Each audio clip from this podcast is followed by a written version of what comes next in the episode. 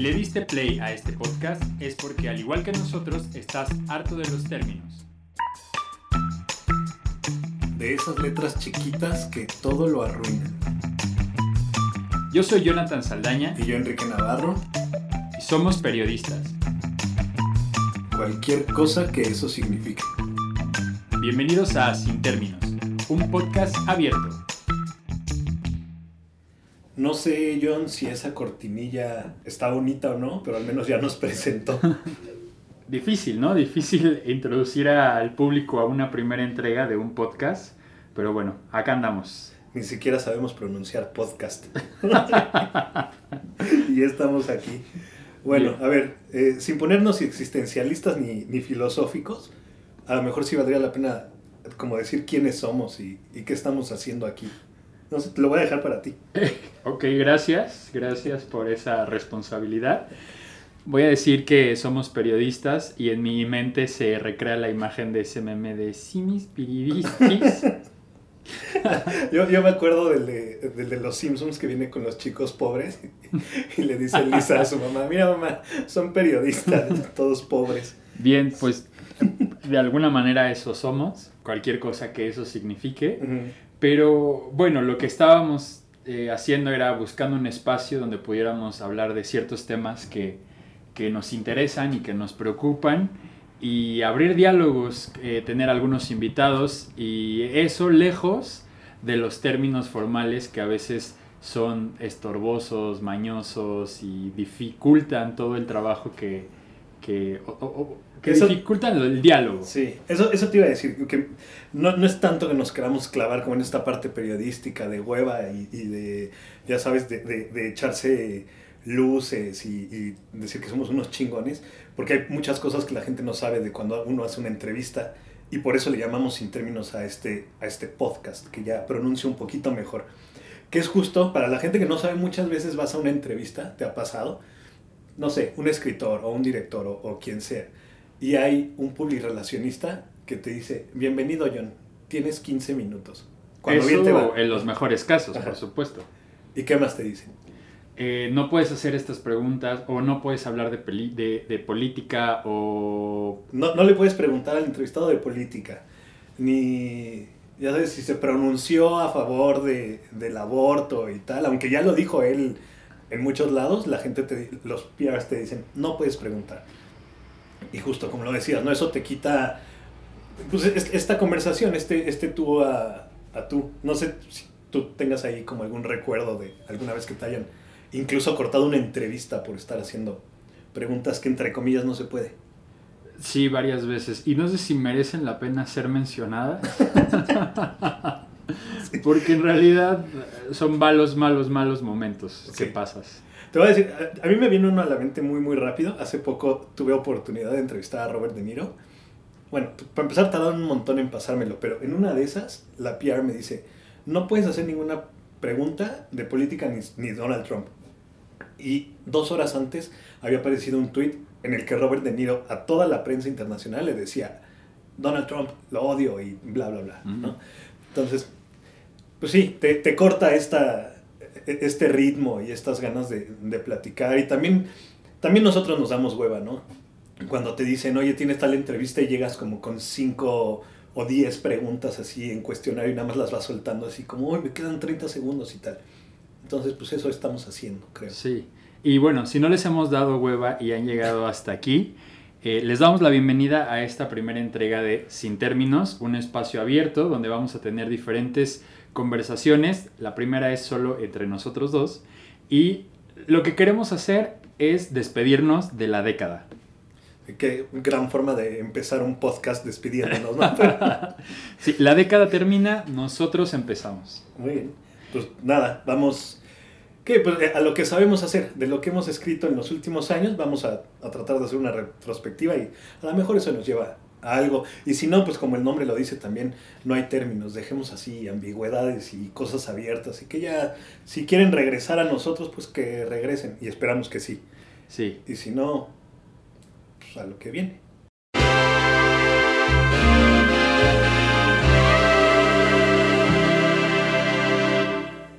Es curioso cómo a la humanidad le- se le antoja cada 10 años más o menos hacer cortes de caja como, como oportunidades de pensar, de reflexionar y a veces pues de cambiar. Y aparte son números cerrados, ¿no? O sea, tú no puedes empezar una, digo, no solo en la obviedad de lo que voy a decir, no puedes empezar una década, eh, no sé, en el 2018.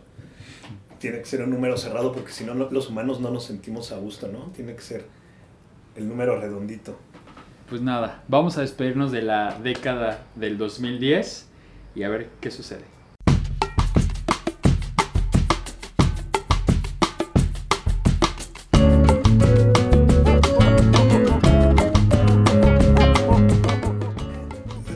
Y, también en esta cosa de, cerrar ciclos y del corte de caja, pues siempre tratamos de hacer un, los famosos, las famosas listas, ¿no? El top 5 de tal.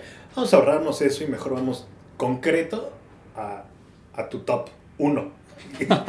y se acaba. Eh, canción de la década. A lo mejor, no sé, o, te doy dos, tu favorita y una que consideres que, que representó algo en estos 10 años.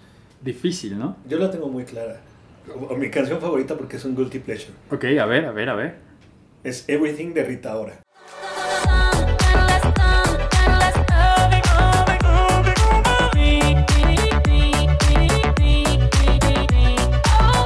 Tengo este, este auto autoimpuesto aire de intelectual, ya sabes, si tengo que escuchar a Jorge Drexler y Kevin Johansen y todos, a, Sabina y a Serrat, pues para, para que me dé este como, como plus. Pero no, la verdad es que disfruto más a bailar a Rita ahora, Everything, y, y hacer unos pasitos de baile, que tampoco sé bailar, pero bueno. Yo me quedaría con, con Rihanna. ¿Cuál? Pienso que Diamonds. Shine bright like a diamond. Shine bright like a diamond. Pues, no, sé tú qué opines. Ah. Eh, pero siento que en definitiva hablamos de Rita ahora y hablamos de Rihanna, pero creo que la década sí estuvo en el plano musical, sí estuvo medio liderado por las mujeres, por lo menos en el terreno de la música pop. Sí, pues podemos hablar de, bastantes mujeres ahí en la industria. Sí, sin duda.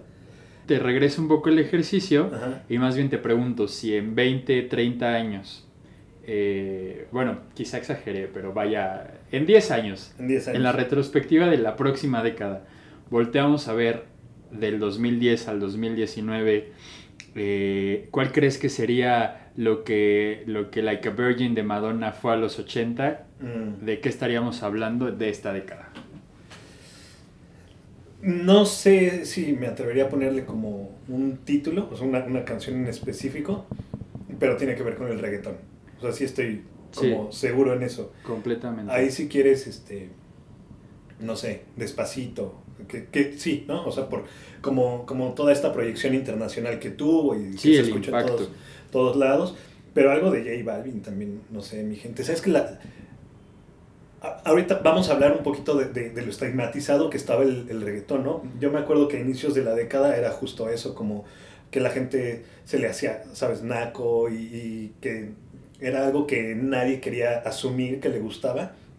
Y mi gente, justo yo recuerdo que trabajando para un periódico, eh, me tocó cubrir el concierto de J Balvin en el Auditorio Nacional. Estaba completamente lleno, era una euforia que yo no había visto en mucho tiempo con, con, lo, con lo pop, por ejemplo, ¿no? Las cosas que, que, se supone que sí estaban bien vistas. Acá era una fiesta tremenda y yo creo que ese fue el día en el que dije, no, sí, el, el reggaetón sí está eh, siendo punta de lanza de algo, todavía no sabíamos qué. También habría que hablar un poco de la estigmatización que sufrió el reggaetón durante esta década, ¿no? Como eh, a principios de la década hablábamos de eh, eso, que, que, pertenecía a un sector de la sociedad muy particular, que además tenía un velo encima de misoginia, de, este, de esta connotación sexual que por supuesto tenía, estaba susceptible a un juicio moral.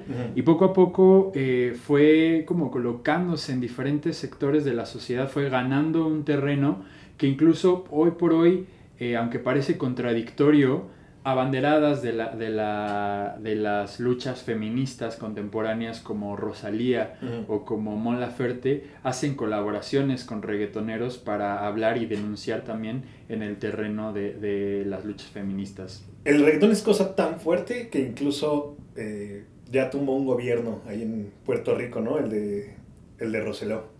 Claro, y estuvo liderado esas manifestaciones por Ricky Martin que viró un poco su carrera también hacia ese terreno del reggaetón, pero también por Residente que es uno de los representantes de, de la música. De la música urbana, sí. Exacto, y por eh, Bad Bunny, que es una voz nueva re- eh, relativamente, o sea, tiene muy poco tiempo en la escena, por llamarlo de alguna manera.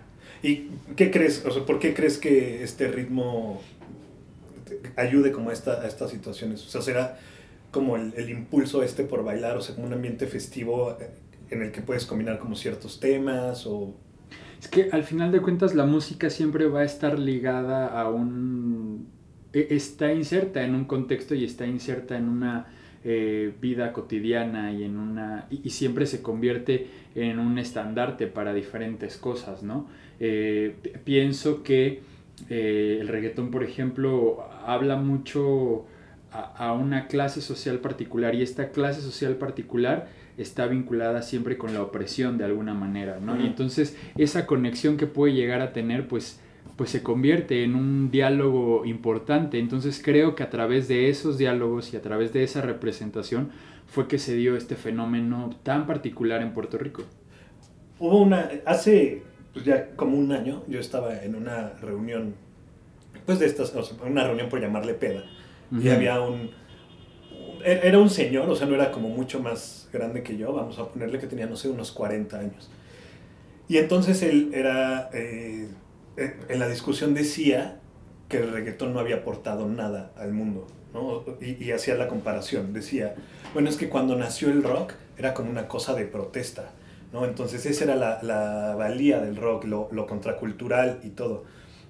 Entonces yo le, yo le decía que no estaba de acuerdo, que, que el reggaetón también es, es como una forma de protesta, ¿no? No sé tú qué, qué piensas. pues tiene una narrativa, ¿no? Pensamos un poco en todos los, eh, en las historias de vida de los máximos exponentes del reggaetón, pues provienen de barrios conflictivos, de sociedades conflictivas y que su narrativa tiende a la obtención del éxito y de la fortuna. Entonces ha- hablamos que el reggaetón también tiene una, un elemento de clase social, de lucha de clase social. Entonces creo, creo que en ese sentido ahí habría que hacer otras lecturas, más allá de, de, de solo un juicio moral o de solo un juicio de no me gusta o no me, o no me gusta bailarlo o no me gusta escucharlo. O sea, sí ahí hay como otros elementos eh, tendiendo como lazos hacia otros espacios. Eh, ¿Crees que la, la historia es cíclica? Porque me refiero a Elvis Presley, por ejemplo, cuando, cuando empieza toda esta figura alrededor de él. Yo los, la- las cosas en contra que escucho del reggaetón son las mismas que se escuchaban antes, ¿no? Así, oye, es- ese tipo es súper sexual, ¿cómo se atreve a bailar así? ¿Qué música tan fea? No tiene ningún mensaje y todo. Y ahorita Elvis es así, el icono del rock, toda la gente lo cita cuando se trata de hablar de música. O sea, ¿tú crees que en 10 años hablemos, tengamos esta conversación y digan, oye, no, Residente era, e- es un ícono de... Supongo que sí, supongo que las generaciones se van abrazando también a sus, este, no sé, ídolos, a sus, sí, a sus representantes. Y supongo que cuando esta generación madure o maduremos más bien, este, pues buscaremos colocar en su justa dimensión a ciertos personajes. Es complicado, digo, tendremos que esperar a que avance el tiempo y el tiempo pues dirá ciertas cosas, pero eh, a mí sí me gustaría, por ejemplo, eh, hablar de Rosalía rápidamente, Ah. ¿no? Este, esta mujer española que hizo ciertas mezclas que de pronto parecían imposibles o impensables, ¿no? O que de hecho incomodan mucho a los puristas, ¿no? De- A, los, a- a la- a los españoles que decían que no podía ser flamenco, ¿no? Exacto. Surge en estos últimos años de la década y a mí me parece que tendrá todavía un terreno bastante importante en la próxima década. Ha- Hablemos de Rosalía como una representante de esta época, de este tiempo, ¿no? Y que, y que probablemente eh, cuando en 10 años eh, hablemos de esta carrera, hablaremos de una mujer que sí puso un punto rojo en la industria musical, ¿no? No solo en términos de lo que hace al mezclar diferentes géneros, sino también del mensaje que deja. Sí. Pienso que Rosalía ca- capta la esencia de esta generación, que es decir, un asunto de apropiación y de revalorización de ciertos eh, aspectos de la cultura en general. Pero de apropiación, o sea, porque uno de los debates con Rosalía ha sido justo apropiación cultural, le llaman, ¿no? Como ella, ella no debería de estar haciendo eh, flamenco porque es de Cataluña. Y entonces, o sea, los más puristas, como dices, eh, ya, ahí, ahí la, la encajona, ¿no? Como, no, no. Pe- Pero es que pienso que la palabra apropiación de pronto tiene una connotación muy negativa. Cuando dicen apropiar es como robar, es Ajá. como, sí, como quitarle al que les pertenece a alguien, quitárselo. Pero también apropiación para mí tiene un sentido un poco positivo, Sí. ¿no? Es como abrazar, es como tomar prestado de alguna manera. Y pienso que en una sociedad como la que vivimos hoy, en la que vivimos hoy, en la que estamos hiperconectados, compartimos todo, todo el tiempo, nada le pertenece a nadie, Sí, claro. ¿no? Es decir, el flamenco pues tiene que rodar desde otra perspectiva y sí, hay una beta del flamenco que es muy clásica o que debe de conservarse en ese, digamos, pedestal porque es parte de una cultura para una sociedad, pero hay elementos que pueden servir para construir nuevas expresiones de la cultura. Pienso que, que la palabra apropiación pues puede llevarse a otro lugar que es el de abrazar, el de, el de pedir prestado. Y entonces pienso que en ese sentido, eh, artistas como Rosalía, artistas como mencionaste, como J Balvin, como estos artistas están buscando su voz desde la apropiación de muchos elementos. Y eso es muy representativo de esta generación. Sí, esta mezcla que hay de todos los elementos que, que ves gracias a internet de, no sé, de, de países tan diversos, ¿no? Sí, sí, por supuesto. O sea, creo que eso es, eso es algo muy, muy de, de, de la ahorita. Mm. Pues no sé, habrá que hablar en 10 años sobre cuál fue, si, si tenemos un, un ícono ahorita que nos, nos represente, pero pues sí, de entrada, de entrada Rosalía, Residente, Bad Bunny, como hemos dicho, J Balvin, Maluma también, este, sí han sido como muy, muy representativos, o al menos han eh, prendido la mecha, ¿sabes?, de, de la discusión. Y, Y de la industria, también hay que decirlo Sí. con claridad. A ver, la década de los 70s y la música disco pues están eh, conectados, ¿no? El pop de los 80s. Creo que si el género más determinante de esta década de la que nos despedimos, sí es el reggaetón, porque sí nos planteó varias cosas. Eh, una, verlo con unos ojos distintos a los que los veíamos originalmente. Ajá. Y dos, sí sacudió a la industria en muchos términos. Ejemplos varios, hablábamos ya de Ricky Martin, cómo viró un poco su can- su- su- sus propuestas musicales de lo pop, eh, de lo balada pop a Ajá. lo latino urbano, pero Madonna que tiene colaboraciones ahora con Maluma, Sí.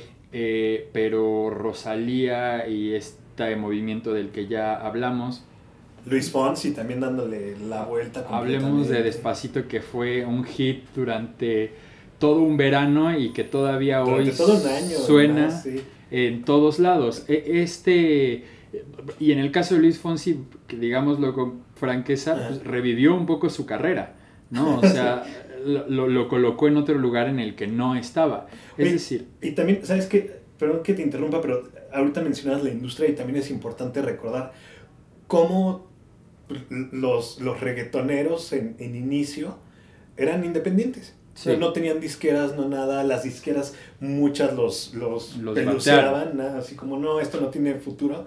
Y ahora todas las disqueras quieren tener al menos un buen representante de reggaetón porque es lo que pues yo, vende, ¿no? Y Y yo pienso que la corona de todo esto es J Balvin en Coachella. O sea, ese escenario que estaba muy eh, reservado para las grandes bandas de rock o las grandes bandas de pop o los grandes artistas de la industria esto, sí, sí. se dio, se dio a J Balvin y, y en un headliner. O sea, es por un lado la conquista de los reggaetoneros y por el otro lado la industria cediendo ese espacio porque se dio cuenta, por supuesto, que también es una mina de oro. Sí. Es decir, no es fortuito, eh, es también, sabemos que en las industrias nada es fortuito y todo tiene que ver con las ganancias, pero, pero a nivel cultural sí pienso que la presencia de un artista como J Balvin en, en- un festival como Coachella es muy significativo. Y tiene mucho que ver en, también en cómo se consume ahora no solo la música, sino toda la industria de- del entretenimiento y eso nos da pie al siguiente tema, John.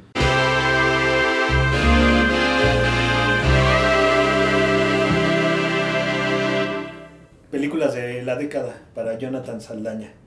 Híjole, difícil también. Que- Voy a decir un par y voy a darte mis motivos. Una de ellas sería Call Me By Your Name y la otra sería Moonlight. Ok, Ambas películas, evidentemente supongo que habrán películas muchísimo más elaboradas o muchísimo más este, determinantes para la década. A mí en particular estas dos películas me llaman la atención porque llevaron la discusión, o más bien pusieron sobre la mesa historias eh, de personajes homosexuales en terrenos donde no habían estado anteriormente. Eso me parece que también es determinante de esta década. ¿eh? Vimos muchos personajes eh, LGBT pertenecientes a la comunidad LGBT en películas, en series, en, en diferentes programas y eso me parecía muy interesante que, que hoy hay nuevos discursos y que hay nuevas betas para representar a la comunidad en, en- en la gran pantalla. Tú, Yo no sé, eh, que me voy a ir por la obviedad, no solo porque es- decidimos iniciar este podcast un 26 de diciembre de 2019 para hablar toda una década y, y que, y que está muy cercano, pero a lo mejor más que, que un título de película, otra vez me voy a ir por la tangente, como hice con música, es que creo que sí hay que eh, como hablar de, de, de que las películas ya no, ya no pertenecen a la sala de cine y, y de cómo ha ido cambiando la, la industria, empezando por Netflix, que creo que es como lo, lo que más todos ubicamos, al, al grado que ya es una constante que las películas estén, películas eh, que se ven en plataformas de streaming, ahora estén marcando el pulso en temporadas de premios, aun cuando hay una discusión de si no se estrenan en cines no deberían de estar acá, o qué, qué tanto se vale que el estreno sea en una plataforma, no en unas pantallas y compitan, no sé, todas estas cosas. Entonces, no sé, lo voy a dejar eh, con Roma de Alfonso Cuarón como el, el inicio de esta gran movida de cuando Netflix dijo, a ver, ahí, ahí les va mi apuesta, y luego me voy con The Irishman, me voy con Los Dos Papas, eh, Story, que, que sí están demostrando como, pues vean, si hay cine nada más que hecho de otro lado, entonces, no sé, a lo mejor valdría la pena recordar que en, en esta década Netflix eh, nace, crece y ya es como, como esta gran, gran escaparate para la industria del entretenimiento. Sí, a mí me, eso que mencionas me parece muy, muy interesante respecto a en los noventa y tantos años que se ha entregado el premio Oscar, nunca se había planteado la idea de cambiar las reglas de, ese, de ese premio. O en los años del Festival de Cine de Cannes tampoco se había planteado la idea de trastocar las reglas para poder incluir ciertas películas que no cumplían eh, con los parámetros de la exhibición, ¿no? de, que, de que estrenaran en una sala en Francia para poder aspirar a la Palma de Oro. Eso a mí me habla de, de una revolución completamente dentro de la industria, ¿no? que, que de 5 o 6 años para acá esté sucediendo este diálogo y este debate, pues habla de eh, que la industria se mueve y se mueve a partir de las plataformas digitales. Hoy la posibilidad de ver una película ya no solo es en la sala, pero ya no es en tu casa nada más, ya es Ujú. también en una tableta, en un celular, en una pantalla de computadora, o sea, las posibilidades se han movido hacia allá. Entonces creo que para unir un poco mis películas con tus películas, Que Call Me By Your Name está en HBO, por ejemplo. Exacto. O sea, creo que los dos elementos que pueden distinguir esta década en el terreno de- de- del cine es una nueva, nuevas narrativas, nuevas historias en la pantalla que no, es- que no existían antes. Ahí lo, lo que Roma destapó con la, con la, con la historia de, de la trabajadora doméstica de su infancia interpretada por Yalitza es una nueva forma de ver a una trabajadora doméstica. Eh, Sí. No es la misma historia ni, ni es el melodrama de una, de una mujer este, pobre que se vuelve rica. Es decir, son nuevas historias, nuevas narrativas que nos están planteando nuevas formas de ver el cine. Nuevos personajes, personajes LGBT, personajes este, matrimonios eh, no solo igualitarios, sino multirraciales, eh, mujeres indígenas, personas indígenas, eh, es decir, nuevas historias que en, el, que en el cine se habían ignorado Sí. e invisibilizado por décadas. Y por el otro lado, la tendencia o, o el, este nuevo juego de la industria, ¿no? Los grandes estudios de cine han perdido mucho su peso y su fuerza ante las plataformas de streaming que en esa ausencia se han convertido en los nuevos grandes estudios. ¿No? Netflix, Amazon, HBO están produciendo contenido original, están apostando mucho dinero y mucho esfuerzo creativo en capitalizar la audiencia eh, en las pantallas. Tú tienes años, pero años cubriendo la fuente de cine. Entonces, pues la pregunta para ti es, viene bien. Porque yo, yo sé que eres un romántico de, de la Ajá. cinematografía y te gusta sentarte en el cine y que se apaguen las luces, olvidarte del celular, casi que ni hable tu acompañante ni nada. Sí, correcto. Pero, a ver, la, la pregunta que se le hace a directores y a productores y a todos, ahora te la hago yo a ti. Ver una película en el celular. ¿Está bien? ¿Está mal? Yo te voy a decir, no es broma, yo en, en el metro vi a una persona viendo The Irishman en el trayecto de, de, pues sí, en su trayecto y cuando llegó a tal estación le puso pausa, apagó el celular y siguió su vida. Sí, no, Yo, yo pienso que todo es válido, ¿no? Hoy en esta apertura de las posibilidades, todo es válido. Sin embargo, sí creo que son experiencias totalmente distintas, Mm. ¿no?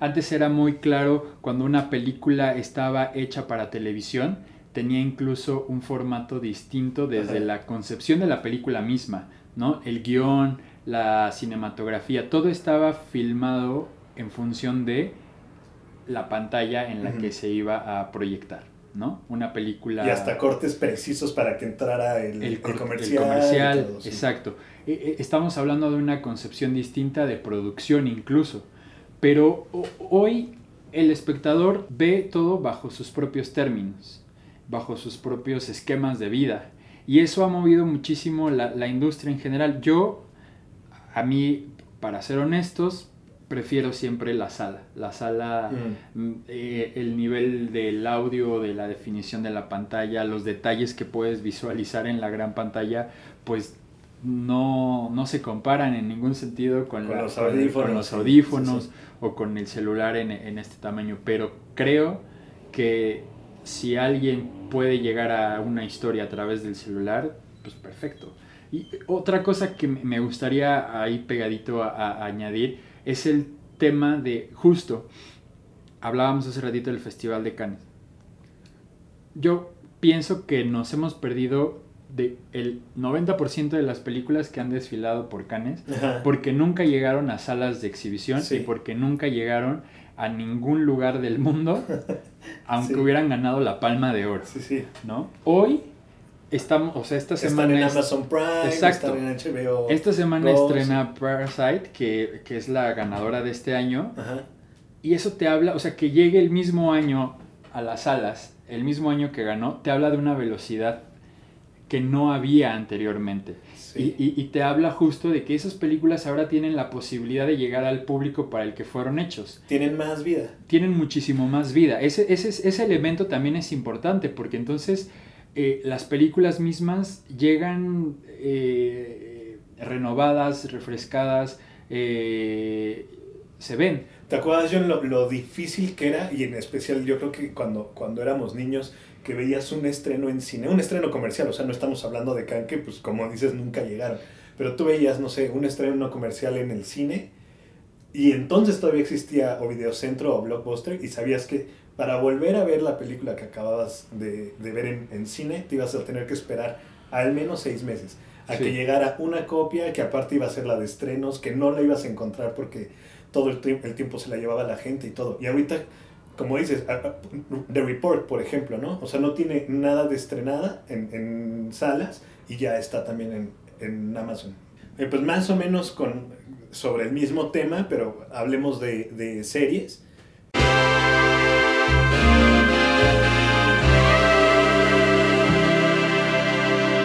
En esta década pasamos de esperar el programa en televisión cada semana a tenerlo completo en- para mara- maratonear y todo.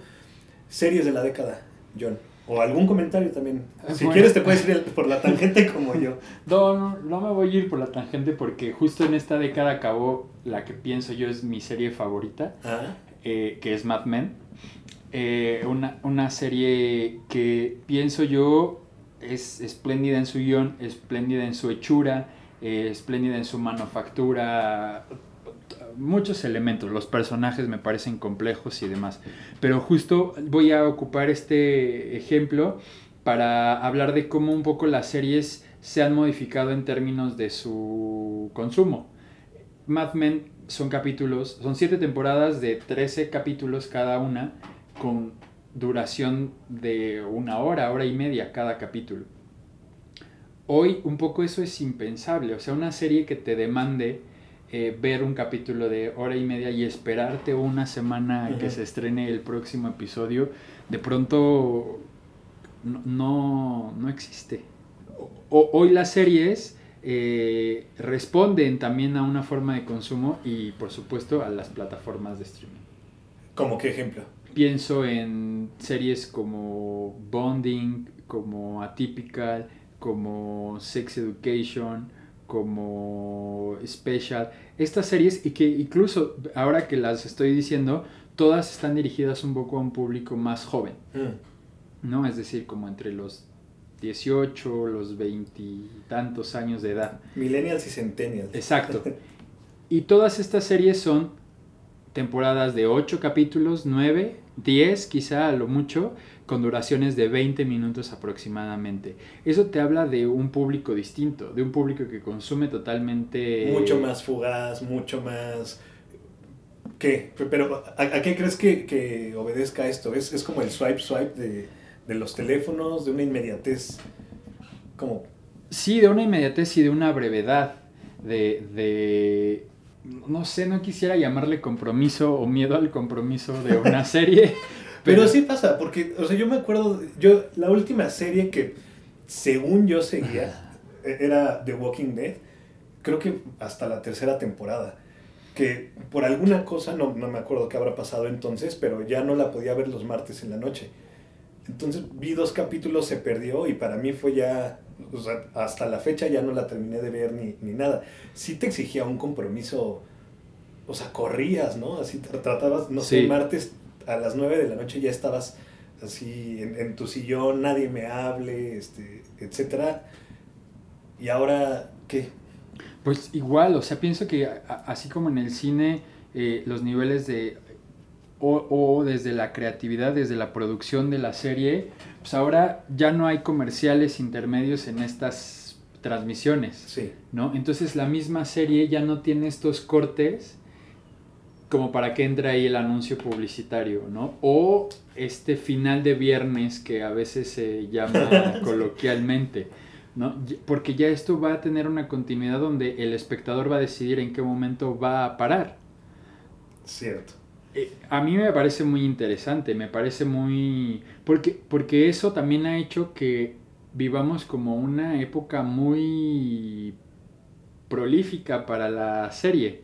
O sea, pienso que voy a sonar tal vez como a, a viejito, pero sí una época dorada de las series en términos de la cantidad que se están produciendo, la calidad de Sí. muchas de ellas, ¿no? Que implican guionistas impecables, este, incluso eh, quizá hablemos un poco de lo que le depara a la serie para la próxima década, ¿no?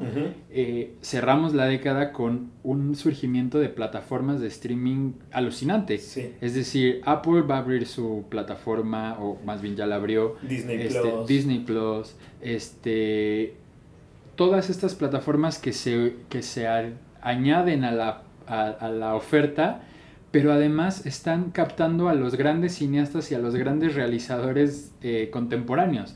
Eso te habla de una apuesta muy fuerte a estos productos. Por supuesto que eso se antoja interesantísimo para la próxima década. ¿Qué va a suceder con estas plataformas? ¿Qué va a suceder con los nuevos contenidos? ¿Qué va a suceder con las series? Eso a mí me parece eh, alucinante. Yo me voy a quedar con, con lo que dices, o sea, en cuanto a, a calidad.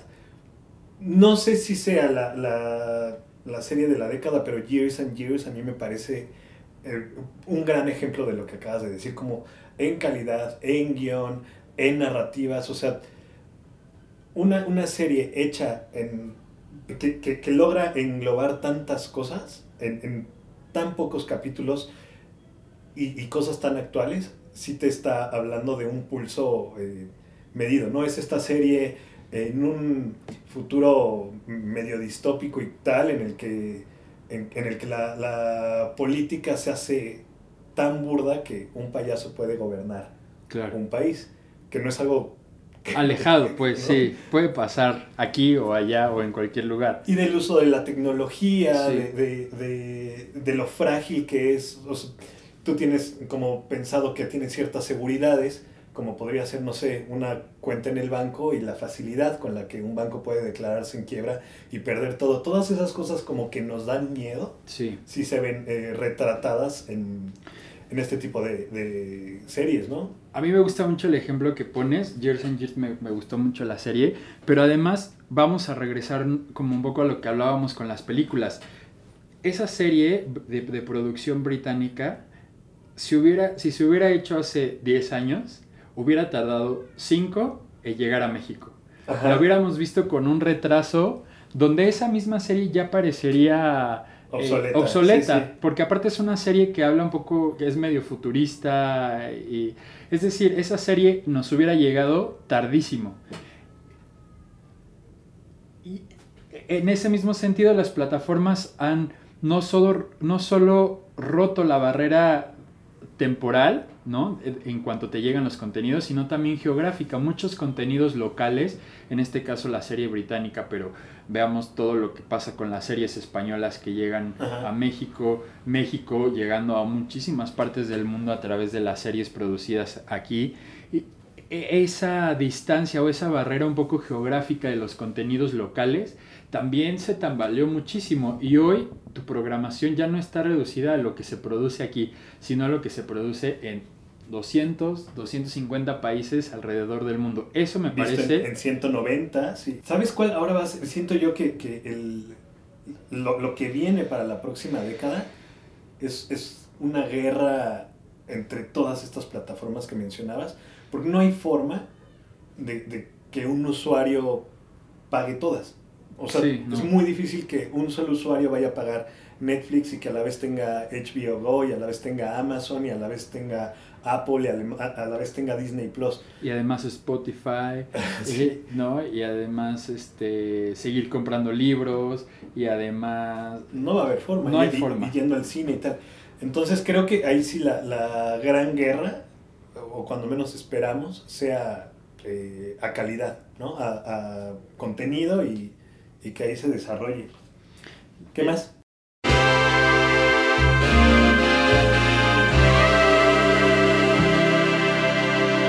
Libros. Hablemos ahí pegadito con las series, ¿no? Eh, uno de los fenómenos de la década pues es definitivamente Game of Thrones. Esta serie que rompió récords, que todo el mundo estuvo a la expectativa de las nuevas temporadas y que, pues nada, o sea, estuvo en la opinión pública temporada tras temporada. Y ahí pegadito, pues creo que su autor, eh, George R. R. Martin, pues cobró una popularidad similar. Eh, ahí hablamos como de un sector de lectores y de un sector de libros, ¿no? Sí. Particularmente. Pero me gustaría hacer como una comparación respecto a otros fenómenos literarios. Como que- Harry Potter, tal Exacto, vez, como Harry Potter o como... El Señor de los Anillos. Y como aquí el éxito de la serie y lo que los fanáticos demandaban de la serie fueron dictando de alguna manera el rumbo de la narrativa del autor y de los libros publicados. Eso me parece muy interesante. Ahora, creo que en el terreno de la literatura la tecnología aún no ha incidido tan frontalmente como en los otros productos culturales que consumimos. Es que tiene todavía un cierto romanticismo ir a la librería y escoger tu libro y tomarte tu tiempo y cargarlo bajo el brazo a traer un, un Kindle, ¿no? Un, un lector de ebooks, no, no sé. Sí, la verdad es que yo no sabría cómo resolver ese dilema, porque al final de cuentas entiendo el tema del romanticismo, entiendo el tema del, pues esto que a veces mucha gente dice que huelen rico, que Ajá, sí. abrirlos, que... Pero tal vez tampoco ha sido tan rentable, ¿no? Para la industria el tema... Porque si te das... Pues, eh, debería de serlo porque, o sea, un, un libro electrónico es mucho más barato que un libro físico, en, en- en su mayoría. Sí, Yo, yo uso los dos. Y realmente no lo logro con el Kindle. Y no tengo ni idea de, de qué sea. O sea, porque es sumamente cómodo. Es más cómodo que traer un libro. Este, no, no es tampoco una... eh, como toda la gente dice que estás viendo una pantalla. No, porque sí de verdad está... O sea, tiene este... Esta como especie de, de matiz o, o qué sé yo. No lo logro. No lo sé. ¿Será que llevamos más años adaptados al libro que nos cuesta más trabajo eh, revolucionarnos? No lo sé. Sí, puede ser. Pero sí, eh, en- en- para ir cerrando libros, creo que tienes toda la razón lo de e- esta, esta cosa de cómo se van entrelazando libros con otras narrativas es, es importante. ¿no? En, el, en el caso de, de la saga eh, Ice on Fire de George R. R. Martin, ni siquiera terminamos de leer eh, la saga, ¿no? Eh, Game of Thrones ya tenía un final que a nadie dejó satisfecho, o sea, dicho sea de paso, pero sí, o sea, es interesante el, el camino de vuelta como lo hemos visto con Harry Potter y, y otras sagas, ¿no? Sí. La película te va a llevar al libro y el libro te va a llevar a la película y, y en ese sentido creo que estamos bien cubiertos en, en cultura y entretenimiento. Pero fíjate que eh, me gustaría añadir un ejemplo más a ese, a ese diálogo entre el producto audiovisual y el libro, Ajá. que es este, el cuento de la criada de Margaret Atwood. Ajá. que tuvo su revival ahorita con la serie protagonizada por Elizabeth Moss en Estados Unidos y que fue un golpe tremendo. Este, este pa- para los que no, no sepan mucho, eh, el libro es de 1984, me parece. Eh, y es, habla de un, es igual distópico, donde las mujeres han perdido ciertos derechos. ¿Distópico o realista? Distópico, y justo, creo que justo ahí está lo interesante, que llegó en una década donde en la era Trump, en la era Bolsonaro, en la era donde diferentes eh, gobiernos y políticos se han manifestado en contra y, y de forma no velada, en contra de los derechos humanos, esta, esta serie detonó una serie de, de elementos en la cultura y en la sociedad que logró empatizar e identificar perfecto tanto a lectores como a, a- A televidentes, a televidentes. Entonces ahí incluso la autora Margaret Atwood regresó a, a la y escribió una segunda parte de su libro que es Los Testamentos. Y entonces me parece muy interesante que en esta época estén dialogando de esa manera la literatura y los productos audiovisuales.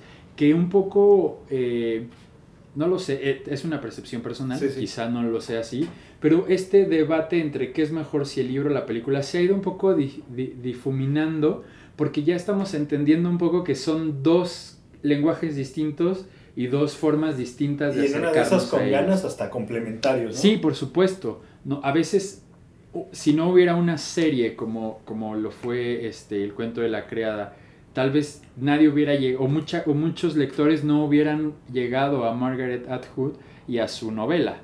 Y, y al revés, ¿no? Como pasó con Tolkien, como Exacto. pasó con Pi- pienso- George R. R. Martin. Sí, pienso que esta idea de, de cine, series malas, libros buenos, ya deberíamos de llevarla a otro nivel y permitir que se mezclen, que se toquen, que, Sí, se, sí, sí. Que se abracen y que le permitan al lector, al televidente, acercarse a esas historias por la ruta que mejor les parezca.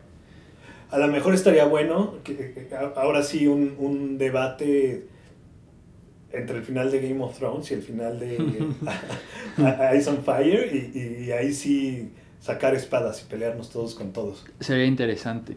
Y fíjate que el, el caso concreto de Margaret Atwood nos va a dar un pie para el, para el siguiente punto, porque incluso Margaret Atwood tuvo mucha eh, actividad en redes sociales. En Twitter publicaba demasiado porque la serie detonó que muchas manifestaciones feministas alrededor del mundo utilizaran el atuendo de la serie en las protestas en eh, eh, donde manifestaban a favor de derechos de las mujeres. Entonces, la autora se convirtió también en un icono de estas manifestaciones en redes sociales. Eso eh, creo que pocas autoras o pocos autores en general eh, ir midiéndole el pulso a su propia novela en tiempo real, eso me parecía interesantísimo.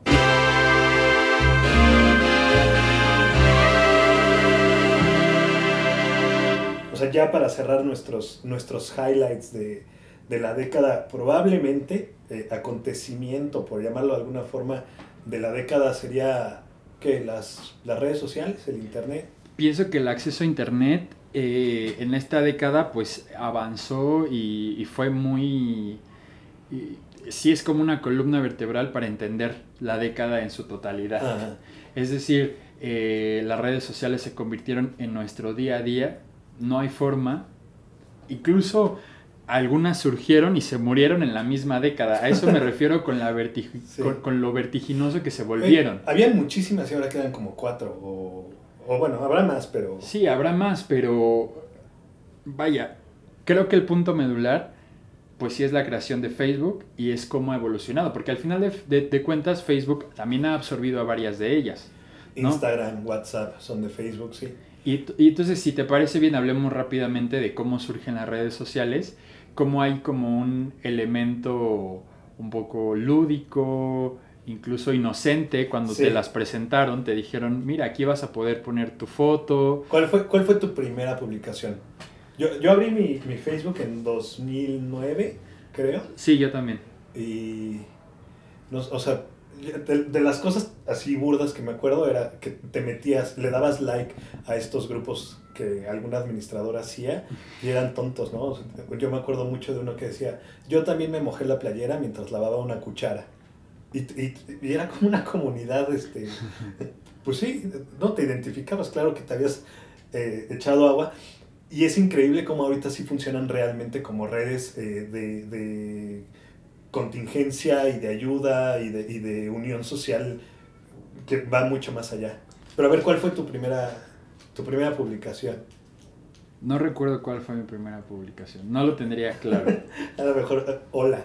Un hola. Puede ser. De lo que sí me acuerdo era de lo difícil que era subir fotos a Facebook al principio. De entrada, no todos los celulares eh, en esos años, 2010, 2011, tenían cámaras ya integradas. O la- los que la tenían, pues no eran de un acceso tan eh, fácil. Sí, Entonces tú, pues todavía tenías tu handycam o tu camarita estas de pequeñas pockets y Ajá.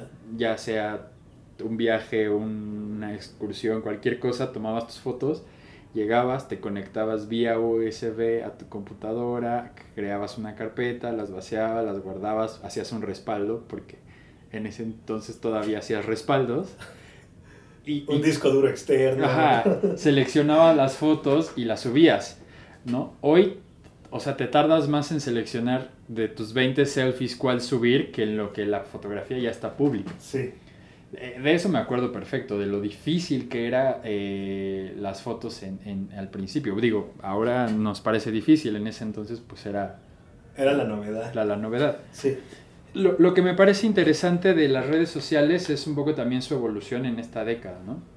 Hablábamos un poco de cómo eh, al principio fueron pues esta posibilidad de democratizar, de un acceso a la información, de poder contactarte con gente que estaba en cualquier parte del mundo y después tuvieron un momento, e incluso parecían eh, una respuesta al establishment, ¿no? O sea, lo de la primavera árabe y cómo eh, se, se organizaron millones de personas para derrocar gobiernos y dictaduras y demás, parecían aliados de la contracultura, aliados de las resistencias.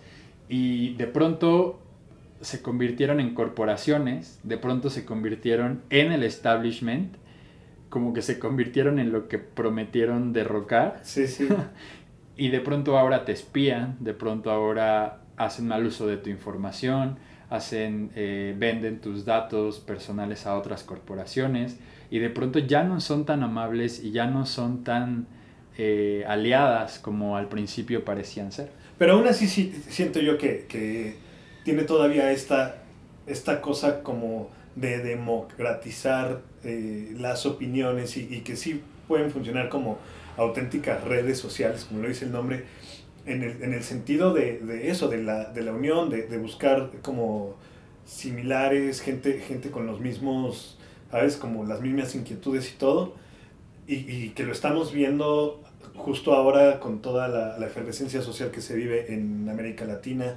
O sea, Argentina, Chile, Bolivia, Colombia, todas estas, estas grandes manifestaciones también se dan respaldadas por redes sociales, ¿no? O sea, si hay un abuso de la policía va a quedar ahí eh, como un testigo que se va a compartir a nivel mundial. Y ahí entra la, la presión también internacional, ¿no? Como, como ayudar. Eso, eso es algo que yo destacaría muchísimo. Pero también está esta, esta balanza entre, entre lo muy loable y también lo irrisorio, ¿no? No sé si esta última década acaba el Internet siendo un meme gigante en el sentido de que todo es memes, ¿no? O sea, es- Sí. está muy cabrón como de verdad muchas veces te tienes un meme sobre un, un acontecimiento noticioso antes de que tú hayas leído la, la noticia. Ahí, hay que, ¿cómo, ¿cómo vamos a enfrentar la próxima década? Qué, qué difícil pregunta, porque pienso que la velocidad con la que han avanzado las redes sociales es mayor a la de nuestra capacidad de comprenderlas. Es Sí. decir, cuando empezamos a entender algo que está sucediendo en las redes, las redes ya dieron dos, tres pasos más y entonces ya no entendemos nada de nuevo. No lo sé, no sé cómo va a comportarse las redes sociales en la próxima década, no sé si llegamos a un punto eh, absurdo o burdo de las redes sociales, pero pues me gustaría confiar de alguna manera o me gustaría creer que, que, que van a suceder cosas, que, van a, que, que- esas cosas positivas que se capitalizaron en la década de la que nos despedimos, Ajá. pues pueden tomar otra fuerza en la próxima década, ¿no? Pueden tomar otros rumbos. Los memes, sí tienes razón, a veces eh, reaccionamos y pensamos a nivel de meme, ¿no? O cu- cuando te dicen, pusiste cara de meme, o sea, hemos llevado lo digital a la vida cotidiana, ¿no? Ya no hay este...